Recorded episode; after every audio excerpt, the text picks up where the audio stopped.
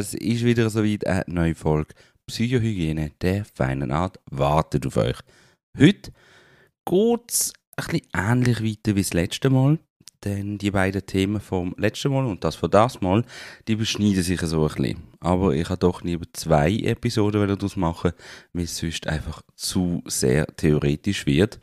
Und allein schon aufgrund von meinem Beruf schaue ich natürlich so gut als möglich, dass wirklich auch eine fachliche Komponente bei, der, bei den einzelnen Themen wirklich auch abdeckt sind und dass das Ganze auch ein bisschen fundiert ist und nicht einfach nur Hören sagen. Natürlich ohne Anrecht auf Vollständigkeit und absolute Richtigkeit, aber ich bin diesbezüglich natürlich sehr bemüht. Heute wird es ums Thema Tabu gehen. Was ist ein Tabu? Wie entsteht das Tabu? Und vor allem, was können wir gegen Tabus bzw gegen Tabuthemen machen oder wie können wir damit umgehen. Wichtig an dieser Stelle, die Aussagen, die ich tätige, die widerspiegeln meine eigene Haltung gegenüber dem Thema. Andere Meinungen, Haltungen und Auffassungen werden natürlich akzeptiert. Es geht überhaupt nicht darum, dass meine Aussagen Allgemeingültigkeit haben. Sie sind weder despektierlich noch in irgendeiner Art bösartig oder negativ zu verstehen. Tabu. Dem Begriff Tabu wäre wohl am besten entsprochen, indem man nicht über ihn spricht. Stefan Ruders. Finde ich ehrlich gesagt nicht einmal so verkehrt. Das Wort Tabu, ursprünglich Tapu, kommt übrigens aus dem Tonga Polynesiens. Tönt auf jeden Fall schon mal sehr nach Inseln. Und es gehört zu einem der seltensten Wörter, wo aus der Sprache von Naturvölkern den Weg in die westliche Zivilisation gefunden, beziehungsweise sogar bis in heutigen Spruchgebrauch. Es gibt sogar Hinweise, dass der James Cook das Wort Tabu 1777, sind das rein, 1777 von seiner Südseereise nach England mitgebracht hat und seitdem ist es eigentlich in unserem Spruch schon gar nicht wegzudenken. Eine Begrifferklärung, die ich noch gefunden habe, ist unter dem Begriff Tabu versteht man im Allgemeinen ein unausgesprochenes, in einer Kultur allgemeingültiges Verbot. Mhm. Okay. Ein Begriff, den man nicht vergessen darf, und so ein bisschen zur Abgrenzung, ist Stigma. Das wird 1967 gemäß Herr Goffmann so beschrieben. Durch das Stigma werden negative Eigenschaften zugeschrieben, Stigmatisierung. Ein einzelnes negativ bewertetes Merkmal führt zur Verleugnung der gesamten Person. Also zum Beispiel eine Frau mit einem Damenbart hat auch sonst männliche Züge. Mega krass, ich weiß, aber so hat er das 1967 geäußert. Ich habe mal ein bisschen nachgeforscht und in meiner gescheiten Literatur vom Studium habe ich noch etwas herausgefunden bezüglich Stigma. Ausmaß, in dem Patientinnen und Patienten eine Beschädigung von ihrem Selbstkonzept oder ihrem Körperbild durch eine psychische Erkrankung und deren ihre Ausgrenzung oder Stigmatisierung erleben, kann eine existenzielle Bedrohung annehmen. Bedeutet, ganz einfach gesagt, wenn man schon ein geringes Selbstwertgefühl, Selbstwertgefühl hat oder das Körperbild irgendwie beeinträchtigt ist oder die Wahrnehmung durch eine psychische Erkrankung und dann noch eine Ausgrenzung dazu kommt, eben die Stigmatisierung, kann das wirklich lebensbedrohlich werden. Also wir haben das auch ein Stichwort Depression, Suizid, nicht ohne. Also es ist wirklich krass, was so Stigma mit einem Menschen machen können. Wie weit das ein Mensch bringen kann. Überlegen wir uns doch auch mal noch, welche Tabuthemen es heute immer noch so gibt. Ganz klar Religion, Tod, Vorbereitung bezüglich dem eigenen Ableben, also Patientenverfügungen, Erbgeschichten, alles so Sachen, wo, wo man sich aktiv mit dem eigenen Tod tut, befassen. Oder Tabuthemen sind zum Beispiel auch Verlust, eine Fehlgeburt, ein Tod von jemand anderem, geistige und körperliche Beeinträchtigungen, Krankheiten im Allgemeinen, aber natürlich schon eher die psychischen Erkrankungen, weil die sieht man halt nicht. Und da wird halt lieber nicht so drüber geredet, weil man hat halt auch viel weniger Berührungspunkte. In den meisten Fällen. Aber wichtige Themen, die auch immer noch Tabuthemen sind, das weibliche Geschlecht, alles, was das weibliche Geschlecht angeht, zum Beispiel auch die Menstruation oder die weibliche Sexualität, wo man halt einfach eher nicht so gern drüber redet. Und wieso redet man da nicht so gern drüber? Weil halt einem eben ein bisschen peinlich ist und ein bisschen schambehaftet. Link zu der letzten Folge. Und ich meine, ein Szenario, das kennt jeder, beziehungsweise jede Tampons. Tampons, Binden, was auch immer. Wenn die Frau menstruiert, wenn sie ihre Tage hat, ab ihre Woche, dann der auf Besuch kommt, ganz genau. Das, was man auch nicht so gerne darüber redet. Wenn aber eine Frau von einer anderen Frau ein Tampon braucht, dann wird sie doch zur Schwerverbrecherin. Da wird gestikuliert und in keinem Spruch irgendwie mit Blick geredet und gemacht und da wie einem manchmal selber gerade ein bisschen unangenehm ist, jetzt da irgendwie danach zu fragen, wenn halt noch Männer dabei um sind, weil es halt ein Thema ist, wo nicht so toll ist, anscheinend. Hm, wir sind im Jahr 2023 und es gibt mittlerweile Länder oder Städte oder Gebiete, wo zum Glück Menstruationsmaterial, wie sagt man dem? Produkt gratis zur Verfügung gestellt werden. Jetzt fang's im Jahr 2023. Ja, schön. Ich finde es ganz ehrlich gesagt einfach nur traurig, weil das, sorry, aber das kann doch nicht so lange gehen. Wo sind wir denn da? Naja, es ist wie es ist und immerhin ist es so und nicht so wie vor 20 Jahren.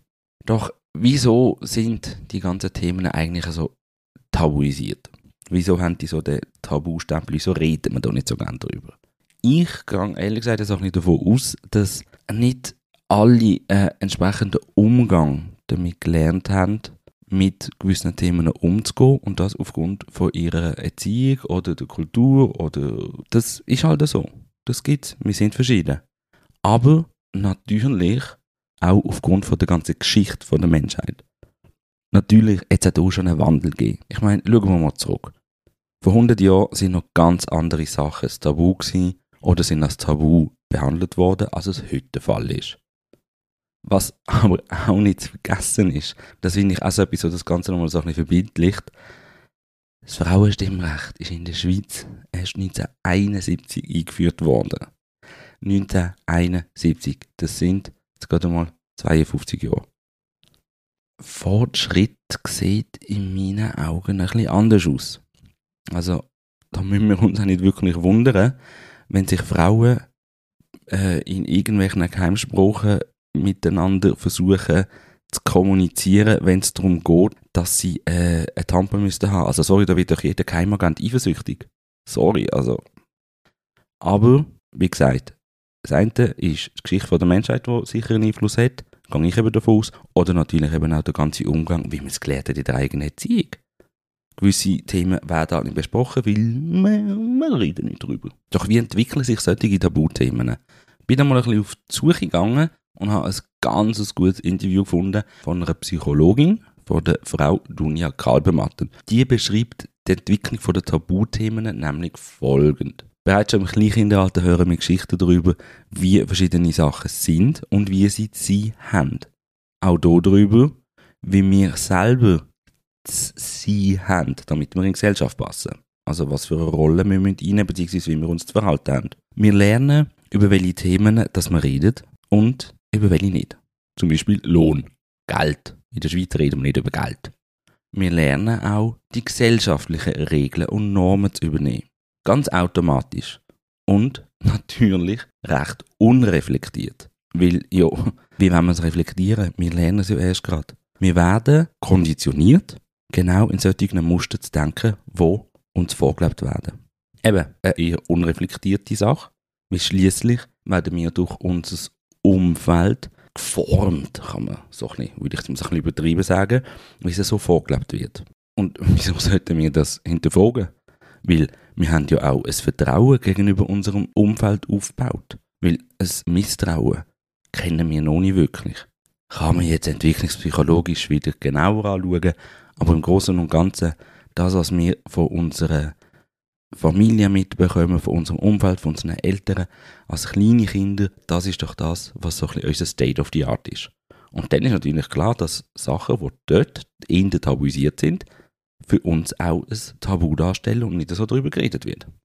so in Anführungszeichen einfach kann sein. Wieso empfinden wir aber Scham, wenn es um ein Tabuthema geht? Wenn wir eben dann doch über die sogenannten Tabuthemen reden, so heben wir uns so ein von der Gesellschaft ab, weil wir auffallen. Und weil der Mensch ja ein soziales Wesen ist und darauf ausgerichtet ist, dazuzugehören, sich zu verbinden und natürlich überall anpasst sein und sich anpasst verhalten, passt das natürlich nicht so ganz. Womit wir wieder bei der gesellschaftlichen Normen wären. Also wenn wir dann etwas ansprechen, über ein Thema reden, wo halt eben nicht so der Norm entspricht, oder halt eben, sagen wir es, wir reden ganz offen über einen Lohn und so, hm, dann wird man natürlich schon ein bisschen komisch angeschaut. Was ich mega strange finde. Also, Entschuldigung, kann ich über das reden, was er will, solange es anständig ist.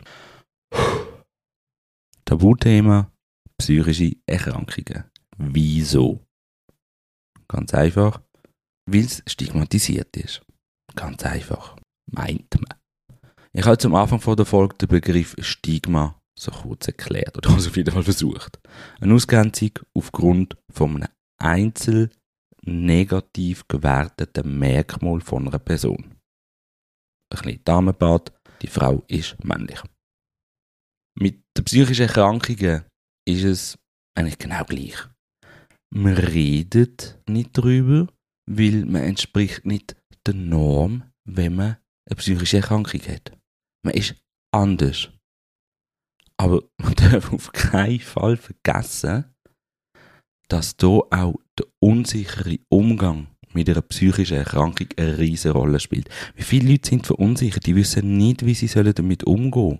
Wenn sie irgendwie merken, dass es dem Gegenüber nicht gut geht oder können selber nicht ganz einordnen oder sehen einfach den Schweregrad von einer Erkrankung nicht. Ja, jetzt liegst du schon genug lang daheim. Jetzt ist die Depression doch einmal vorbei. Nein, ist nicht. Manchmal lenkt aber auch schon ein ernsthaftes Interesse an der Person und ihrer aktuellen Situation. Worte allein können nicht nur verletzen, sie können auch versuchen heilen und helfen. Wenn ihr aber selber nicht könnt helfen, weil ihr nicht wisst wie oder euch irgendwie auch ein bisschen Wissen fehlt oder ihr selber Hilfe braucht, aber nicht wisst wo, habe ich euch in den Show Notes ganz viel Angebot eingepackt für Deutschland, für die Schweiz und auch für Österreich, wo ihr Hilfe bekommt in ganz vielen Situationen. Es ist überhaupt nicht schlimm, wenn man sich Hilfe holt. Ganz im Gegenteil. Es ist nicht schwach, sondern es ist sackstark, wenn man sagt, hey, ich brauche Hilfe, mir geht's nicht gut. Das ist richtige Stärke.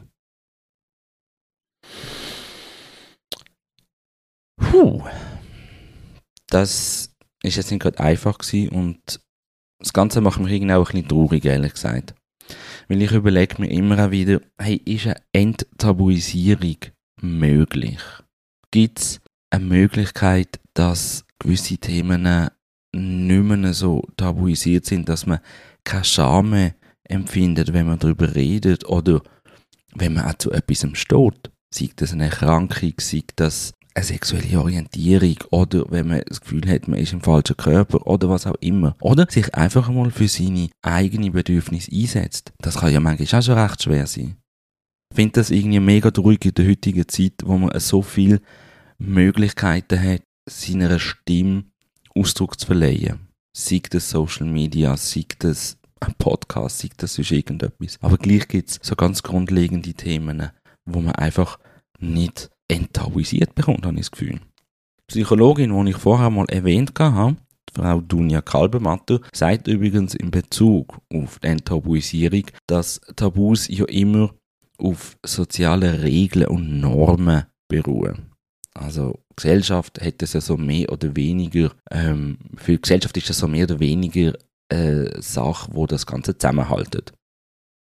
Also eine Gesellschaft funktioniert aufgrund von Regeln und Normen. Allein schon aufgrund von dem ist es eher unwahrscheinlich, von einem völligen Verschwinden von der Tabu auszugehen. Denn wo alte Tabus verschwinden, tauchen neue auf oder sie verändern sich. Also eigentlich so ein Teufelskreis, wenn ihr mich fragt.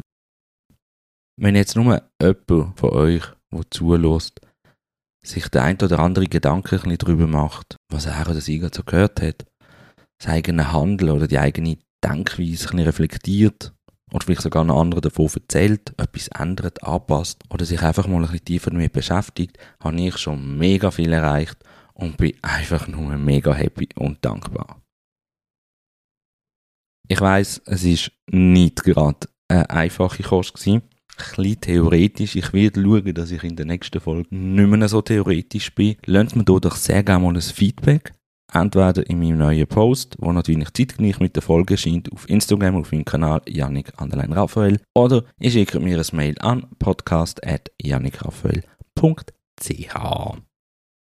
Wie ich es erwähnt habe, findet ihr in den Shownotes noch die verschiedensten Hilfestellungen für die Schweiz, für Deutschland und für Österreich. Ganz herzlichen Dank sind ihr auch bei dieser Folge Psychohygiene der feinen Art wieder dabei gewesen. Wir hören uns in zwei Wochen wieder. Folgt doch noch am Podcast, lasst ein Like da und erzählt von ihm weiter. Ich danke euch nochmal ganz, ganz herzlich. Bis in zwei Wochen. Bleibt gesund, habt euch gern. Ciao zusammen.